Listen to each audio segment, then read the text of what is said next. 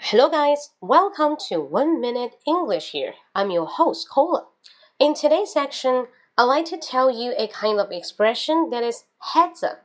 Heads, H E A D, head 就是头，后面加一个 s. Heads up, heads up.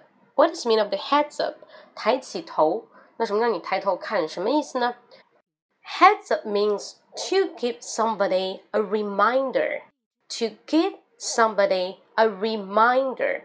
R E M I N D E R. R E M I N D E R. Reminder. To give somebody a reminder. That you say, you give someone a heads up. A heads up.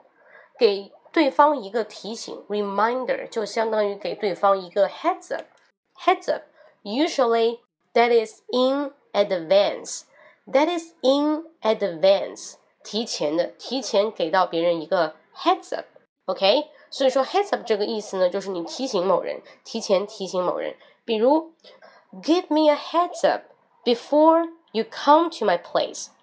Give me a heads up before you come to my place.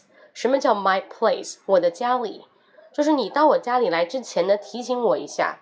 Give me a heads up before You come to my place. You come to my place. Got it? OK，记住这个 heads up。很多时候你会发觉，比如这个人他把这个椅子搬到了头上，然后你说让开让开让一下，heads up heads up heads up，就给你一个提醒，让你注意了注意了注意了，heads up。Got it? OK. Hope you like it. See you next time. 那更多的一些分享呢，可以关注我的微博或者公众号，上面都会有。我把那个微博说一下，我的微博叫做英语脱口秀，你打一下，第一个就是我，我叫施雷，好吗？OK. See you next time. 拜拜